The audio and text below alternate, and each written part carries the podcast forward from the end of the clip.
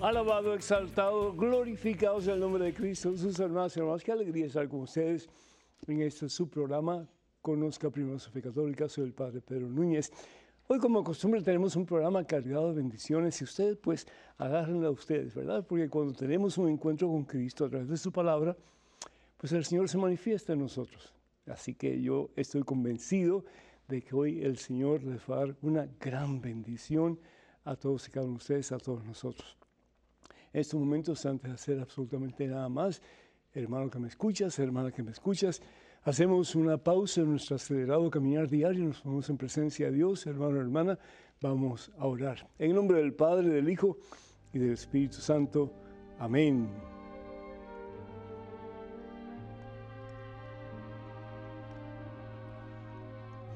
Padre bueno, Padre amantísimo, Padre santo, Padre misericordioso, gracias, oh Dios, por todos los dones que tú nos das. El don de la fe,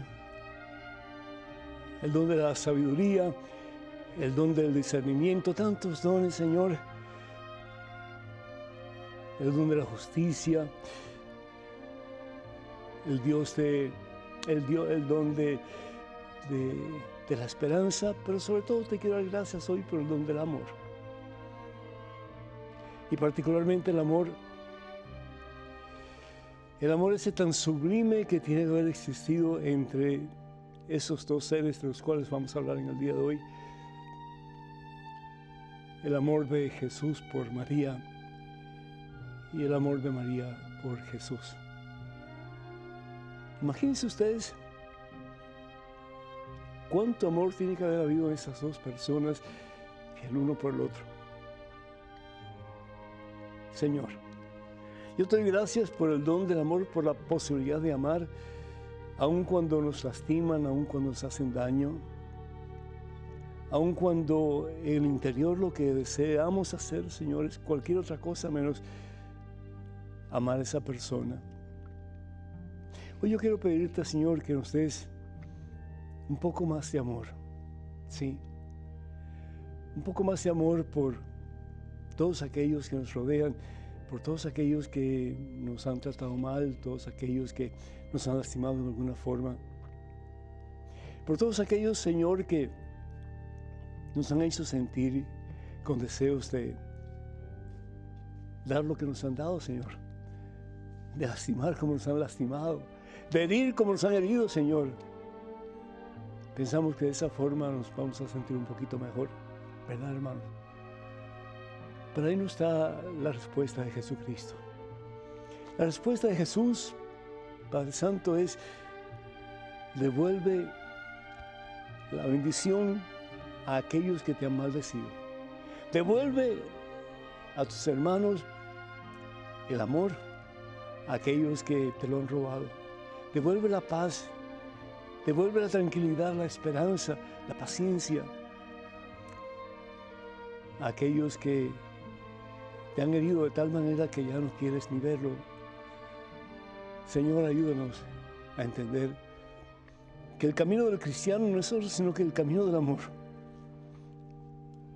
Y es amando, Señor, que no solamente vamos a fortalecernos en nuestro caminar contigo, pero vamos a ayudar a otros a hacer lo mismo a través de nuestro testimonio de vida, a través de nuestro ejemplo, a través de nuestra vida vivida para ti y por ti, como vio María Santísima, quien amó hasta las últimas consecuencias y cuanto más allá a su Hijo, nuestro Señor y Salvador Jesucristo.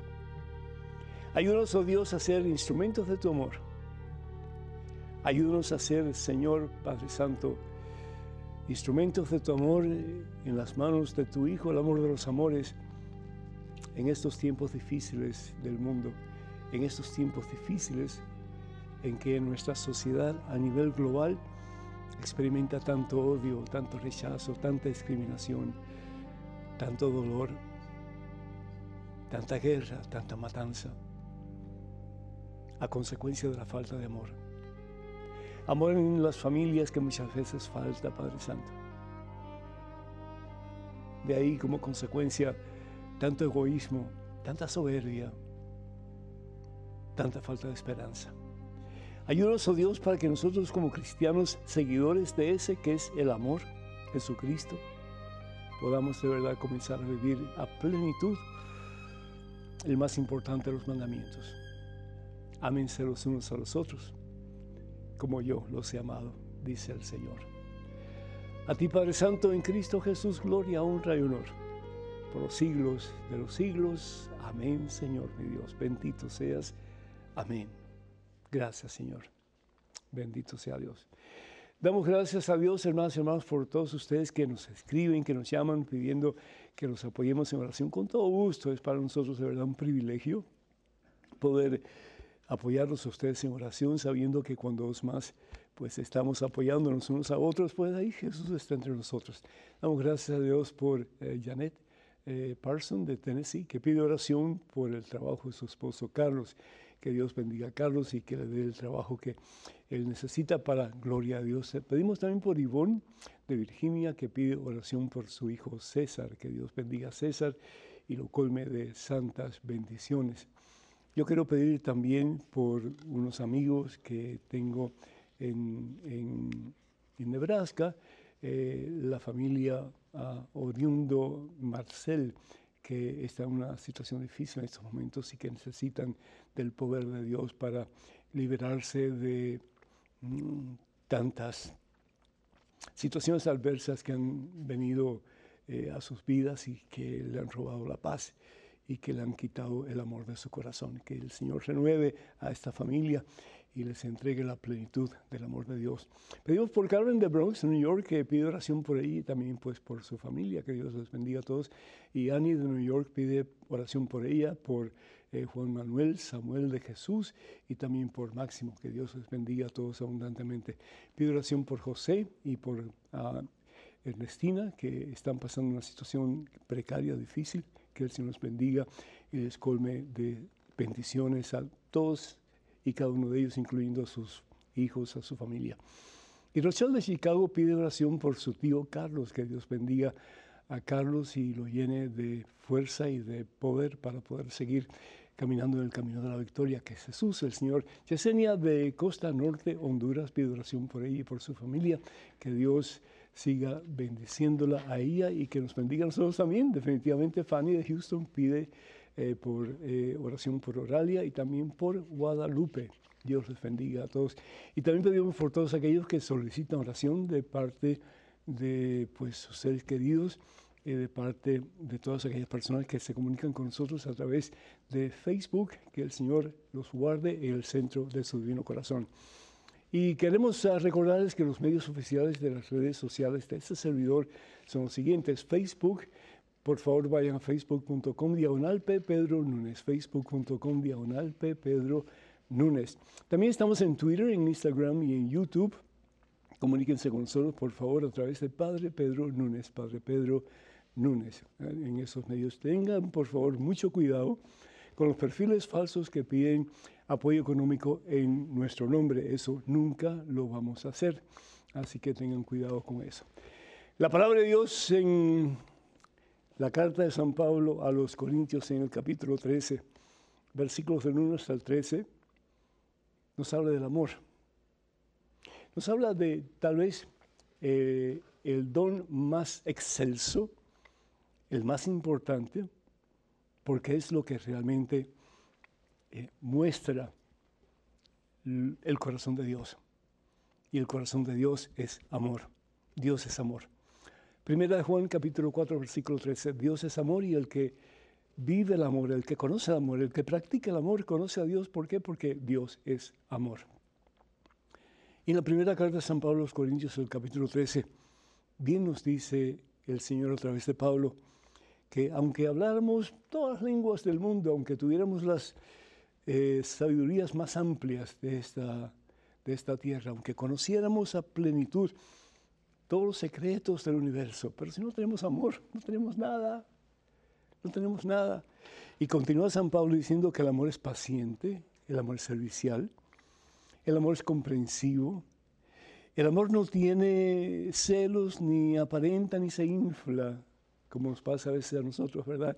Que nos dejamos llevar por la soberbia o nos, mm, eh, pues, eh, no permitimos que se nos quite la paz y, decimos cosas que después las queremos quitar, pero ya están dichas. Sí. El amor no se deja llevar por la ira y olvida las ofensas. El amor nunca pasará, dice San Pablo, inspirado por Dios. Las profecías dejarán de ser, las lenguas callarán y ya no se servirá más el ser humano del el conocimiento. Ahora en la actualidad, dice San Pablo, quedan tres cosas que son las más importantes, la fe, la esperanza y el amor. Pero los tres, el más importante es el amor. Y pensando en ese pasaje bíblico, hermanas y hermanos, yo me preguntaba, ¿cómo habrá sido, cómo habrá sido el amor entre Jesús y María? ¿Cómo habrá sido?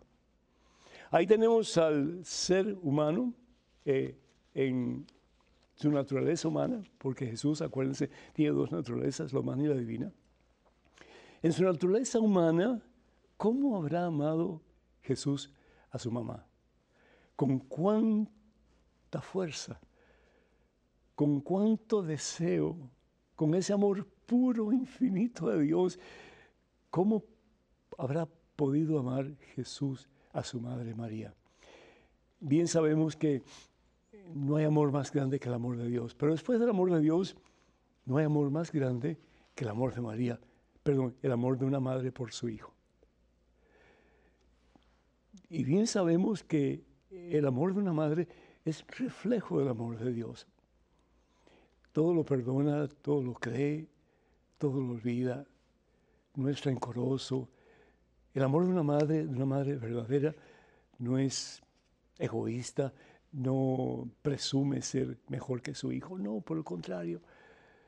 Vive para amar a su hijo y en ese amor poderle servir de la mejor forma que ella pueda. Yo imagino que el amor entre Jesús y María tiene que haber sido algo tan especial. Y ojalá nosotros podamos hoy aprender algo de eso. Yo recuerdo en la película La Pasión de Cristo de Mel Gibson, cómo Jesús se cae cuando era jovencito y cómo María sale corriendo para ayudarle. Cómo Jesús tiene que pasar por el suplicio de su pasión hacia el Calvario.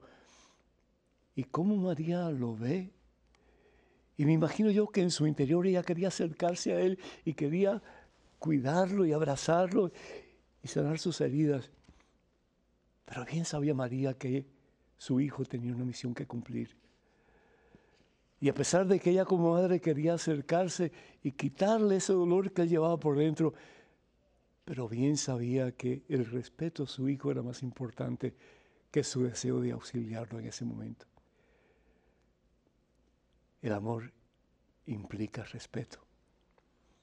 Y muchas veces nosotros no respetamos y como consecuencia de eso, pues nos rechazamos, nos herimos, nos lastimamos. Y nos olvidamos que el amor es paciente, el amor es servicial, el amor lo disculpa todo, lo espera todo, lo perdona todo. Ese fue el amor de María por su Hijo Jesús. Ella pudo haber dicho, no, hijo, no, no, no vayas, como dijo Pedro, ¿verdad? No vayas a Jerusalén. No te impliques en eso, no, deja que cada cual se arregle como cada cual pueda. Al fin y al cabo, no tiene que ver nada contigo. ¿Cómo vas a ir a ese suplicio, hijo mío? ¿Cómo vas a permitir que esos pecadores sucios, depravados, te lastimen a ti, tú que eres el santo, tú que eres el puro, tú que eres el perfecto Hijo de Dios? Sin embargo, María respeta la misión de su Hijo. Qué hermoso sería si nosotros nos respetáramos un poquito más. Si nosotros en vez de apuntar con el dedo y pensar al menos en el juicio que esa persona que nos ha hecho daño pudiera tener, debería de tener. Y sin embargo, si aplicáramos lo que dice San Pablo en su carta a los romanos, en el capítulo 12, versículo 19, 18, bendice al que te maldice, bendice, bendice al que te maldice. ¿Quién te ha maldecido últimamente? ¿Quién te ha robado la paz últimamente? ¿Quién te ha eh, retado? ¿Quién te ha herido? Perdona. Respeta a esa persona en el sentido de que pues esa persona tal vez no estaba eh, en buena situación cuando te dijo lo que te dijo. No estaba bien con ella misma, con él mismo. Haz lo que hizo María. Respetó a su hijo. Respetó la decisión de su hijo por amor. Y Jesús, amándola y abrazándola y llevándola a su corazón, como su madre al fin que era de él, le tuvo que haber dicho, madre, yo amo la humanidad, la amo, pero por ti yo tengo un amor especial. Tú eres mi madre y madre solamente hay una en este mundo. Y yo te he escogido a ti para ser mi mamá. Que el Señor nos enseñe a amar como María amó a Jesús. Y que a pesar de las circunstancias adversas que podamos tener en la vida, que siguiendo su ejemplo podamos perdonar aún a aquellos que nos lastiman. Como María perdonó a aquellos que clavaron a su hijo en una cruz, por amor a ti y por amor a mí. Que así sea. Amén. Hermanos y hermanos, les recordamos que todo el material de este servidor se encuentra en el catálogo religioso de WTN. Para conocer un poquito más sobre los diferentes libros que tenemos o para ordenar alguno, por favor comuníquense al número telefónico 205-795-5814. 205-795-5814. Tenemos el libro Conozca más su fe católica, que responde a las 500 preguntas sobre la fe creo que les va a ayudar muchísimo. El libro Promesas Bíblicas para tiempos difíciles. Y yo creo que estamos viviendo, pasando por tiempos un poco difíciles en estos tiempos, ¿no creen ustedes? También tenemos el libro ¿Cuántas iglesias fundó Jesús? Jesús fundó una sola iglesia y es la iglesia que es una santa católica apostólica. Hay muchas iglesias que a veces son mejores, otras peores, pero todas fueron fundadas por un hombre o por una mujer en algún momento de la historia en alguna parte del mundo. La única iglesia fundada por Jesús, voluntad de Dios, es la iglesia que conocemos como la una santa católica y apostólica. Y tenemos el libro también 150 historias que cambiarán tu vida. Particularmente eh, este libro es muy bueno porque además de la historia o la parábola, en fin, tiene también una meditación bíblica, un pasaje bíblico y una meditación para nosotros, pues adentrarnos en la palabra de Dios un poquito más cada día. Así que ahí están para ustedes, eh, de nuevo, número telefónico, no dejen de marcarlo para que tengan mayor información.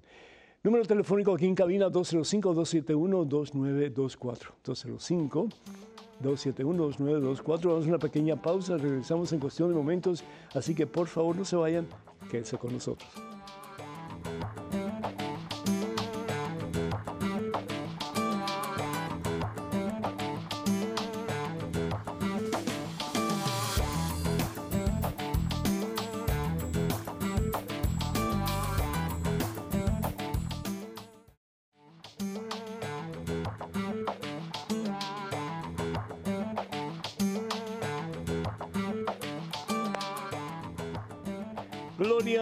Señor, Rey del Universo, a Cristo Jesús, nuestro Salvador. ¿Qué tal, queridos hermanos amigos?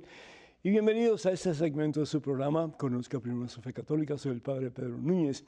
En estos momentos tenemos a María Magdalena de Jalisco, México, vía telefónica. María Magdalena, ¿me escuchas?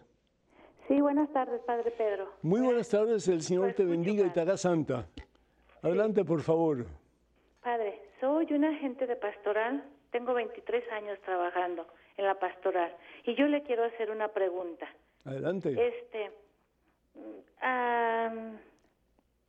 yo preparé unos jóvenes de 25 a 30 años para la confirmación. Ajá. Los preparé en mi casa porque los anduve buscando por mi, por mi, por mi barrio, se puede decir. Soy coordinadora del barrio, entonces yo fui viendo quién no estaba preparado y los preparé. Entonces, yo lo, mi pregunta es, estuve en un error. El, el, el párroco, el sacerdote sabía que yo estaba haciendo esto, porque el anterior se nos fue y llegó uno nuevo, pero él sabía que yo preparaba gente mayor en mi casa, ya sería la confirmación o para bautismo o matrimonio. Mi pregunta es, padre, este al sacerdote no le no le pareció que yo hubiera hecho esto y desde hace un año me he estado como me ha como retirado un poquito, un poquito de la iglesia. Mm. Y yo le quiero preguntar, ¿hice pecado o hice no hice lo correcto? O no sé, padre, yo quisiera que usted me dijera qué fue lo que pasó, ¿verdad? Nos han estado preparando para ser agentes de pastoral, para anunciar, para denunciar, para trabajar por un solo reino, para hacer comunidad, de comunidades y sobre todo ir a los más alejados. ¿Hice mal, padre? ¿O está bien? ¿O no sé? Y ahora estoy como en un dilema. No voy a dejar una esta religión católica a la que estoy. No la voy a dejar. A pesar de que he tenido muchos tropiezos durante este año, porque voy a seguir y voy a seguir trabajando. Porque trabajamos por un mismo fin, ¿verdad? ¿Te puedo hacer una pregunta, perdóname? ¿Te puedo hacer una pregunta? Sí, ¿En ese año te has comunicado alguna vez con el, con el párroco, con el sacerdote? ¿Sí o no? Sí, sí, padre. ¿Y le has explicado lo que has hecho? En contacto, Pero escúchame, escúchame. Eh, le, escúchame. le he preguntado cosas, he dicho, pero mm, era la coordinadora de barrio, ya se metió otra coordinadora, mm, ya me sacaron de varias cosas, estaba en el equipo de dirección, también ya se salió. Y yo digo, bueno, ¿Me retiro o qué es lo que hago? Esa es mi pregunta, padre. Muchísimas gracias, María Magdalena. Perdón, escucha mi respuesta, por favor, que ojalá te pueda ayudar en algo. La respuesta es la siguiente. Dice el Señor Jesús que el que persevera hasta el final, ese se salvará. Evangelio según San Mateo, capítulo 24, versículo 13. Vamos a tener tropiezos, vamos a tener dificultades, vamos a tener que cargar cruces, pero el Señor fue mucho más pesada que la nuestra. Y con la ayuda de Dios, esa cruz se hace más liviana y podemos llevarla. Mi consejo para ti es que pongas a un lado tu enojo, porque siento que estás enojada. Eh, pongas a un lado tu orgullo herido, y tienes toda razón para sentir así, pero que vayas de nuevo a hablar con el sacerdote y que le preguntes, Padre, eh, yo he estado haciendo esto por todo este tiempo antes con el otro sacerdote. ¿Quiere usted que yo continúe o no? Él tiene que tener la última palabra. Es decir, alguien tiene que ser la cabeza del cuerpo que es la parroquia a la que tú perteneces. Él es quien tiene que decir si quiero o no quiero. Y si te, dice, si te dice sí quiero, pues no hay más nada que hablar, ¿verdad? Entonces tú explicas lo que tú has hecho, lo que estás haciendo, excelente, yo creo que lo que está haciendo es algo bien encomiable, algo muy bueno. Pero si te dice que no, pues ni modo, Él es la cabeza y es el que tiene que, ante Dios, pues mm, dar respuesta a, sus actos, ¿verdad? Si Él dice que no, pues entonces, Padre, usted quisiera que yo haga otra cosa. Perdón. Eh, lo importante, María Magdalena, es ver cómo cada uno encaja en ese, pues, rompecabezas que llamamos la iglesia parroquial, donde hay diversidad de personalidades, eh, de, ideas, etc. ¿Cómo podemos nosotros encajar de tal manera que Satanás no nos divida y no nos eh, separe los unos de los otros? Porque ese es el trabajo del demonio, separarnos, dividirnos, etc. Entonces, eh, ponte al servicio del Padre, ya que tú quieres de verdad servir que quieres ayudar a salvar almas, ponte al servicio del Padre. Él es el que está encargado por el obispo, el que tiene la facultad para unir a su congregación. Entonces, en vez de enojarte o de eh, pensar en salirte, que dijiste que no lo ibas a hacer, pues ir donde Él, tranquila, con mucha paz y decirle, Padre, eh, esto es lo que yo he hecho, porque pensaba que está haciendo bien, yo le informé a usted de lo que le informaste, el sacerdote anterior me dio esa facultad para hacerlo, pero depende de usted si usted quiere que yo continúe o no. Y si usted quiere que yo continúe, pues ya está todo arreglado. Si usted no quiere que yo continúe, Padre, por favor, entonces dígame qué puedo hacer para servir al Señor a través de la comunidad de la cual usted está encargado. Y que Él te deje saber. Eso es todo, María Magdalena. No es ningún problema serio. Es decir, cada vez que hay un cambio de sacerdotes, pues también puede haber cambio de ministros pastorales y de otras índoles que Él estime conveniente para pues, seguir en marcha con eh, el ministerio que se ha encargado a él, que es la salud espiritual de toda la comunidad. Cuenta con esas oraciones y ojalá que puedan llegar a acuerdos en que los dos puedan trabajar juntos para mayor gloria de Dios. Tenemos en estos momentos un correo electrónico. Una pregunta, adelante, por favor. Hola, Padre Pedro. Me llamo Ahmed y soy de Panamá. ¿Es pecado ver películas de terror y jugar videojuegos violentos? Gracias por sus enseñanzas y también a los demás sacerdotes, ya que gracias a ellos puedo conocer mi fe católica y he salido de las tantas dudas que sembraron en mí los hermanos separados evangélicos. A ver, una pregunta te quiero hacer. ¿Qué te beneficia espiritualmente esas películas o esos juegos? Es decir, ¿de, qué te sirve? Y si te das cuenta que no te sirve de mucho, entonces, ¿para qué los ves? Eh, mira, tenemos que tener cierta disciplina en nuestra vida cristiana y ver cuáles son las películas y los juegos que podemos eh, ver y los que no debemos o podemos ver.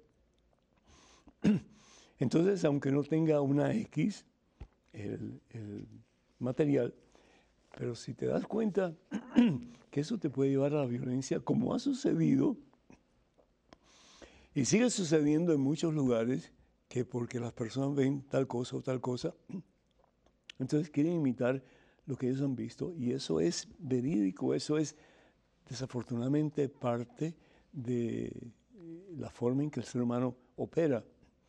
Pues entonces no veas eso.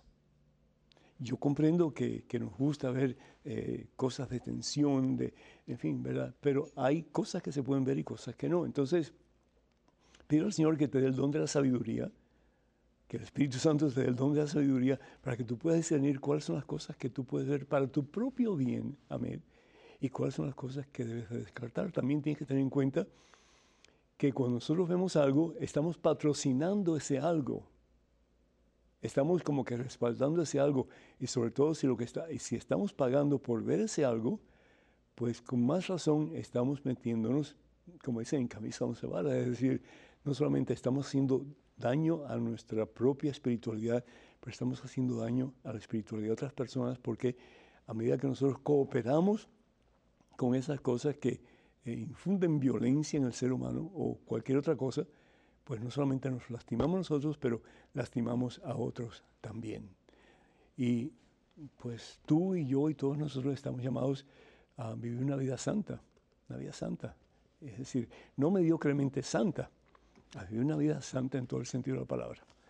Así que ánimo y adelante y que Dios te dé discernimiento para que puedas escoger las cosas que realmente te van a beneficiar o que sean de eh, de, tiempo para ti, de descansar, de relajarte, pero que no te afecte el alma, porque si te afecta el alma, entonces tienes de perder.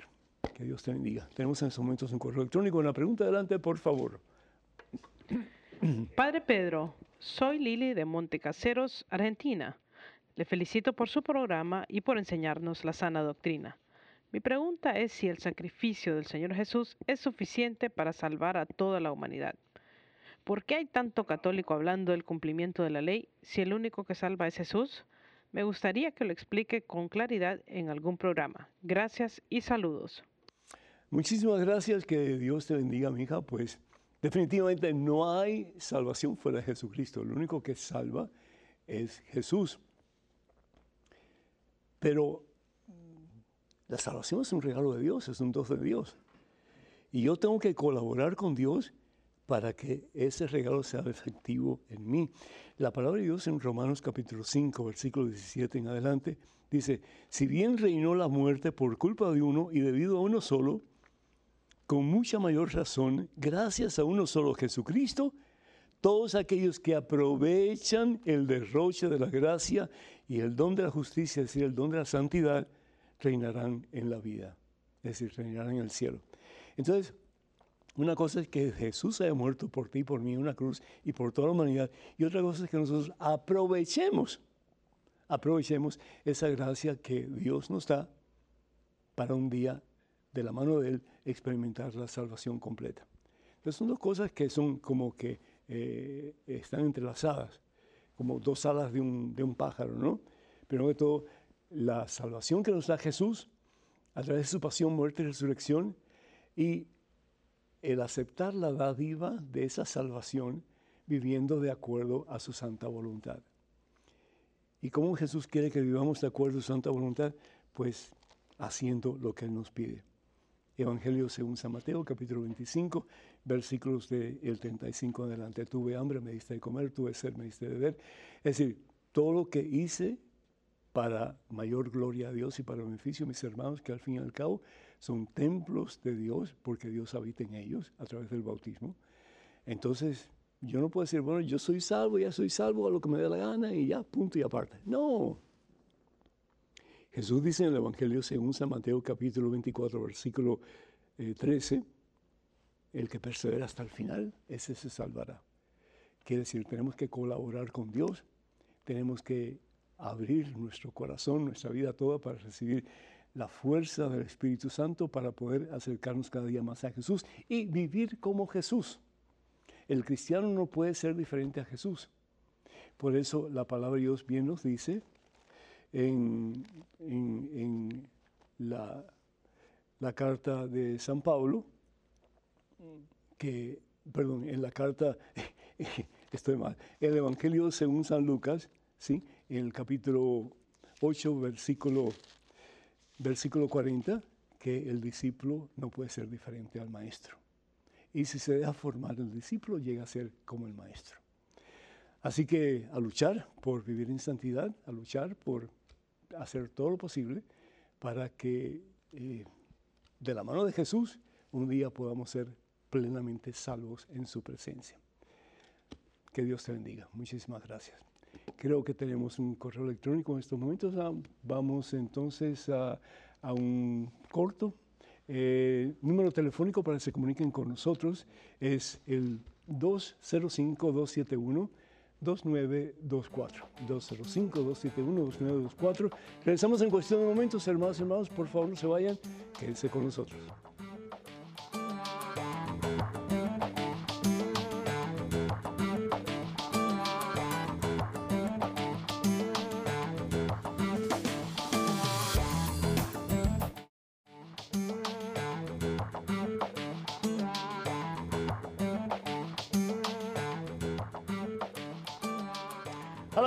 Glorificado, exaltado sea el nombre de Cristo Jesús, hermanos y hermanos.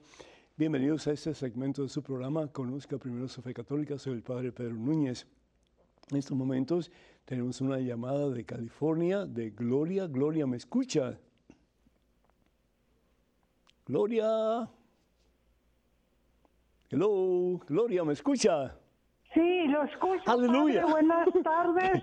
Estaba dormida, ah, Gloria. Estaba dormida. Mucho saludarlo. Le estoy llamando de aquí de California.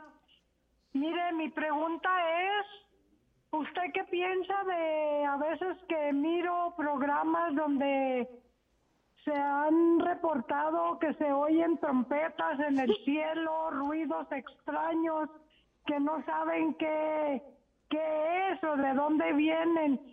A ver, ¿usted qué opina? ¿Usted cree que ya son señas de lo que nos habla el Apocalipsis? ¿Qué nos habla el Apocalipsis, Gloria? ¿Usted qué opina? ¿De qué nos habla el Apocalipsis? Su opinión. Gloria, escúcheme. ¿De qué nos habla el Apocalipsis?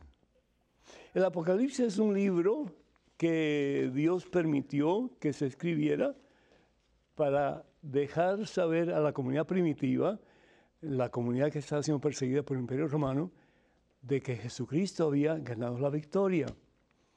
Pero ¿por qué somos tan, tan, no sé, tan, tan miedosos, verdad?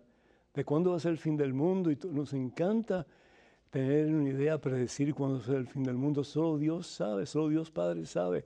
Jesús en su naturaleza humana bien dice que Él no sabe, nadie sabe, solamente el Padre que está en el cielo. Entonces, en vez de pensar qué va a pasar hoy, mañana, pasado mañana, por el amor de Dios, enfoquémonos en buscar a Jesús como primicia en nuestra vida, como dice María Santísima, que se rinde, que se da, que se entrega por amor a Dios y en, su caso particular a Jesús, nuestro Salvador. En vez de estar escuchando todas esas cosas que nos ponen la cabeza como que eh, repleta de, de, miedo, de ansiedad, etc., dejemos que la paz del Señor llene nuestro corazón. Jesús lo dice, mi paz les dejo, mi paz les doy. No como la paz que da el mundo, mi paz es verdadera. Él es paz, Jesús es paz. Entonces si tenemos a Jesús como centro de nuestra vida, vamos a experimentar la paz. Y donde hay paz, pues no hay conflictos internos, no hay ansiedad, no hay, no hay rencores, no hay nada de eso, ¿sí? Porque Jesús es paz y en esa paz encontramos el amor verdadero que al fin y al cabo es Dios. Entonces, deje de ver esas, ah, esas cosas que le quitan la paz, Gloria, por el amor de Dios, y busque la forma de acercarse a Jesús, de ir a misa con más regularidad, de confesarse con más regularidad, de recibir la Santa Eucaristía con más regularidad, de leer la Biblia con más regularidad y sobre todo si es posible bajo la tutela de una persona que conozca la palabra de Dios católica que le puede mostrar el camino. Es decir, eh, no pierda su tiempo pensando qué va a pasar o cuándo va a pasar. Este hoy es el día que Dios le ha dado. Eh, disfrútelo y haga todo lo posible por vivir en santidad. Si usted hace eso, no tiene por qué preocuparse que si hay trompetas por aquí o si hay, pues, eh, no sé, avisos de, del fin del mundo por allá. No, porque solamente Dios lo sabe, solamente Dios lo sabe. Y Dios nos ha dicho que lo que nosotros tenemos que hacer es estar siempre listos. Eso, al fin y al cabo, gloria, es lo importante, estar siempre listos para cuando el Señor venga, estemos nosotros expuestos a decir, Señor, todo tuyo y para siempre tuyo. Amén. Dios bendice. Tenemos en estos momentos un correo electrónico. Una pregunta, adelante, por favor. Saludos, Padre Pedro. Felicidades nuevamente por el muy buen programa que lleva. Tengo unas preguntas relacionadas al mismo evento que me gustaría que me responda, por favor, y es sobre el pasaje en Lucas 8 del 26 al 33. En primer lugar, ¿por qué Jesús accedió al pedido o petición de los demonios? Si Jesús sabe que son malos sin ninguna posibilidad de arrepentimiento por su nivel de maldad y perversión, por ende sin opción de redención o perdón, ¿por qué no los mandó de frente al abismo? ¿Jesús tuvo compasión de ellos? En segundo lugar, ¿por qué los cerdos se lanzaron al barranco? Una vez muertos los cerdos, ¿a dónde fueron esos demonios o espíritus malos? ¿Al abismo? ¿A buscar otro cuerpo? Jesús siendo todopoderoso y omnisciente, ¿por qué permitió que esos trabajadores perdieran su herramienta de trabajo y dar la posibilidad de que esos demonios posiguieran a otra persona? Gracias por su respuesta. Dios lo bendiga, paz y bien. Manuel Jordán, de Arequipa, Perú.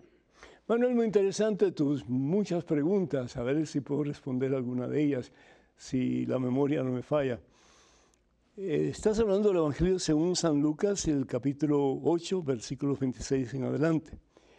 Dice, un hombre de la ciudad que estaba poseído por demonios, de hacía mucho tiempo, no se vestía ni vivía en casa alguna, sino que habitaba en las tumbas.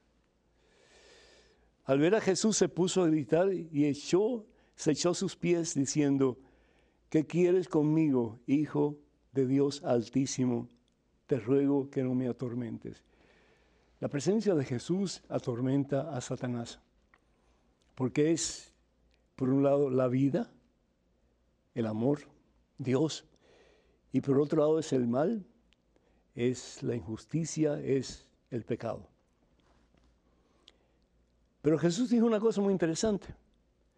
Evangelio según San Juan, capítulo 10, versículo 10. He venido para que tengan vida y vida en abundancia. Él es la vida. Y también en otro lugar, pues Jesús dice que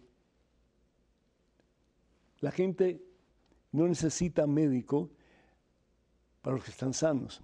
Dice Jesús, no es la gente sana la que necesita médicos, sino la gente enferma. He venido a llamar no a los justos, sino que a los pecadores. ¿Y quién es pecador y quién es justo? Pues todos hemos pecado, dice San Pablo en su carta a los romanos, y todos nos hemos apartado la gracia de Dios, todos. Entonces Jesús viene a sacar los demonios de todos nosotros. ¿Y qué quiere decir sacar los demonios? Es decir, apartarnos del mal para que de una vez y por siempre comencemos a vivir de acuerdo a la voluntad de Dios. ¿Y cuál es la voluntad de Dios? Que nos amemos como Él nos ama a nosotros. Que nos dejemos ya de vivir como niños malcriados, lastimándonos unos a otros, y que comencemos a vivir de acuerdo a la voluntad de Dios, Dios que es amor. Entonces, ¿qué es lo que hace Jesús? Jesús viene primero que todo a sacar el mal de este hombre, que había vivido en tumbas como un loco, como un desperdicio humano, si se quiere pensar así, como una persona que ni merecía vivir de acuerdo a muchos en el tiempo de Jesús. Un hombre impuro, totalmente impuro. Aquí está lo puro frente a lo impuro. Aquí está Dios frente al mal. Aquí está el santo al lado del pecador. ¿Y qué hace Jesús? ¿Dejarlo que se vaya? No.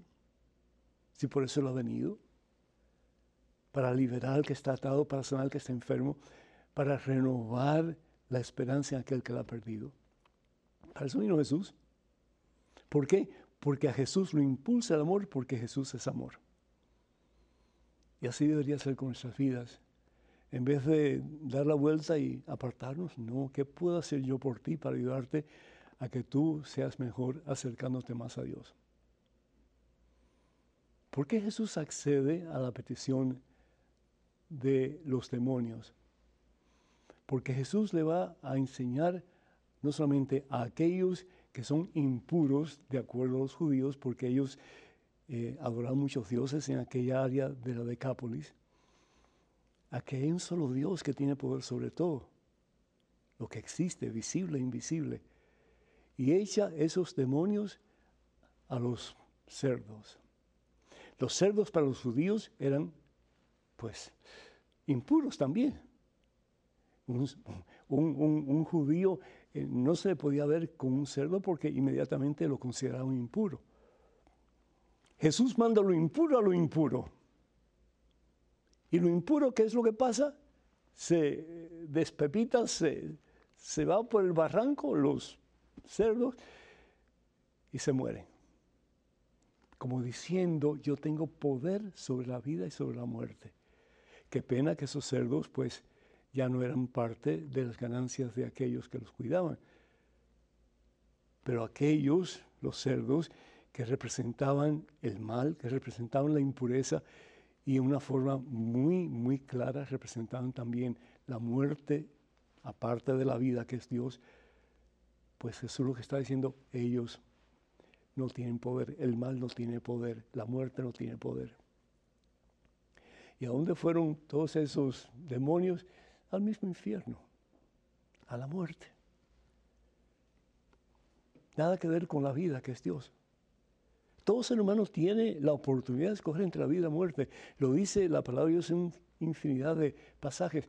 Particularmente me viene a la mente Deuteronomio, capítulo 30, versículo 19. Delante de ti presento el bien y el mal, la vida y la muerte.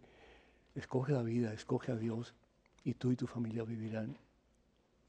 Lo repite la palabra de Dios en Hechos capítulo 16, versículo 31. La muerte es destructiva. Y aquellos que eran impuros y que no quisieron pues cambiar sus vidas, los demonios, prefirieron la muerte. Pues Dios da libre albedrío. Y al fin y al cabo, pues eso es lo que sufren como consecuencia en sus propias vidas. El orgullo, la soberbia, todo eso que nos aparta de Dios. Yo no necesito de Dios, decimos muchas veces, ¿no es cierto? Pero el que no necesita a Dios ya está muerto. Porque no hay vida dentro de sí. Porque Dios que es vida no está en esa persona. No que Dios no quiere estar en esa persona. Es que el ser humano rechaza la misma vida que es Dios. Y opta por hacer lo que le da la gana sin contar con Dios. Y ahí viene la impureza. Ya viene el desastre como resultado. Ahí viene la destrucción como resultado. Ya viene el mismo infierno, que es la ausencia de vida de Dios. Y es lo que le pasa a los demonios. Se van a donde realmente deben de estar los que no tienen a Dios, los que no quieren a Dios, no porque Dios sea malo, no porque Dios sea un severo juez, pero porque cada cual tiene que tomar la decisión, o con Dios o en contra de Dios. Hay dos caminos nada más, el camino de la vida y el camino del mundo. Y la pregunta es, ¿en cuál camino de los dos tú y yo estamos caminando? Más aún, ¿en cuál de los dos caminos tú y yo queremos caminar? Ojalá que vengamos a Jesús con nuestros muchos pecados, con nuestras muchas faltas, y le digamos al Señor, Señor, aquí está un pecador, necesito de tu perdón. Y la gracia para comenzar una vida nueva, no mañana, en este preciso momento. Que el Señor así haga en ti y en mí y en todos nosotros. Amén. Tenemos un correo electrónico con una pregunta. Adelante, por favor. Padre Pedro, excelente programa. Cuando Jesús dice que algún día todos seremos un solo rebaño, ¿también incluye a los testigos de Jehová? Muchas gracias y bendiciones. Anónima desde Argentina. Anónima Dios se bendice, definitivamente incluye a todos aquellos que han buscado al Señor con sincero corazón, aunque no hayan conocido al Señor. Eh, el, el miedo mío, y esto lo digo pues es aquellos que han sido apóstotas. Un apóstata es una persona que conociendo la verdad se ha ido hacia algo que no es la verdad. La palabra de Dios en la carta de San Pablo a los Efesios, a ver si lo encuentro aquí rapidito para ustedes.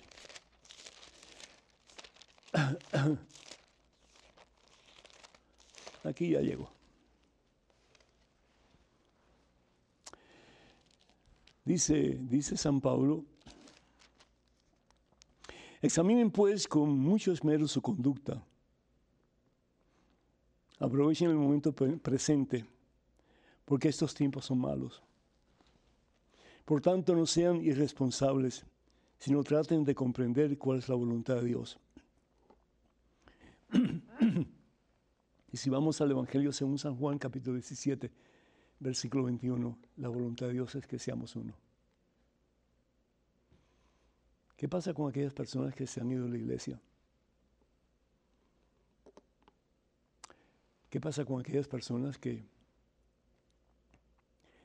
habiendo tenido la oportunidad de conocer la verdad, en la iglesia que Jesús funda, se apartan de ella? Y no solamente se apartan de ella, pero siembran veneno en otras personas para que se aparten de ella también. Y se convierten en causa de división. Cuando el Señor Jesús pide lo opuesto, que todos sean uno como tú y yo somos uno. Entonces, conociendo la verdad, se han apartado, como dice San Pablo, hacia puros cuentos. ¿Por qué? Porque por muchas buenas intenciones que tenga el pastor, ya sea evangélico, ya sea protestante, lo que sea, pero que se ha apartado de la verdad conscientemente lo que está haciendo, aunque crea que lo que él dice es, es lo que realmente es razonable y no lo que dice la iglesia, estamos hablando de una actitud soberbia pero excesiva, excesiva. Tú me vas a decir a mí que un estudio de más de dos mil años, escudriñando la palabra de Dios, tratando de entenderla y de aplicarla, que la iglesia de Jesucristo no es tan inteligente o no es tan ávida de santidad como las personas que han dicho, no, pues esta no es la iglesia, esta la fundó Constantino. Eso es mentira. Constantino no sabía nada de teología para fundar la iglesia. En el tiempo de Jesús no habían protestantes, hermanos, no había evangélicos, hermanos.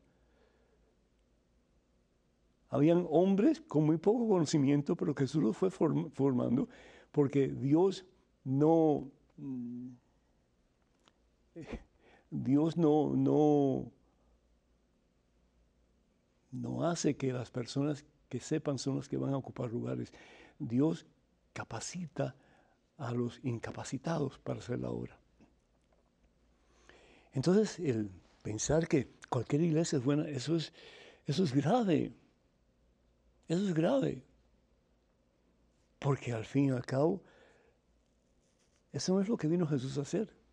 Jesús vino a fundar una sola iglesia.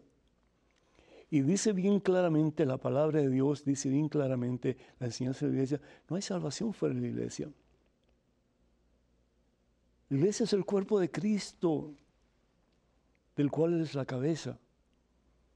Colosenses capítulo 1, versículo 18.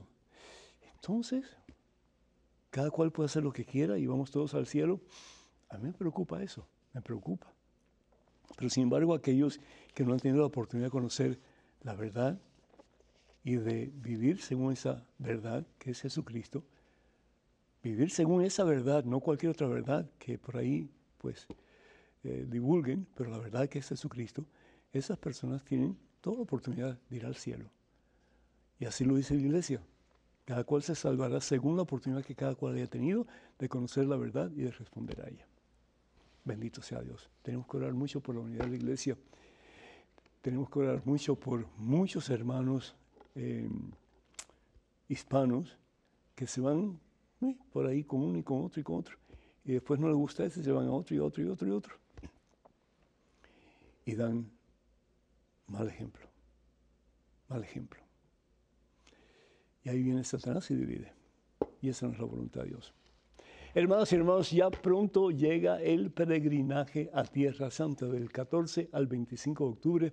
Para más información, por favor, comuníquense con Maciel Carrasco a Canterbury Pilgrimages, número telefónico, su WhatsApp es el 347-463-3998 o su oficina es el 1-800-653-0017 o comuníquense con ella vía correo electrónico a maciel arroba maciel arroba. También queremos invitarlos para que ustedes eh, sigan orando por este ministerio y cuando puedan, pues por favor, eh, sus contribuciones económicas son muy importantes para poder seguir llevando el mensaje de salvación al mundo entero. Que el Señor vaya detrás de ustedes para que les proteja, delante de ustedes para que les guíe y sobre ustedes para que les bendiga hoy siempre en el nombre del Padre, del Hijo, del Espíritu Santo. Hermanos y hermanos, vayan con Dios. Dios siempre irá con ustedes. Que pasen un día muy feliz. Y hasta la próxima, Dios mediante.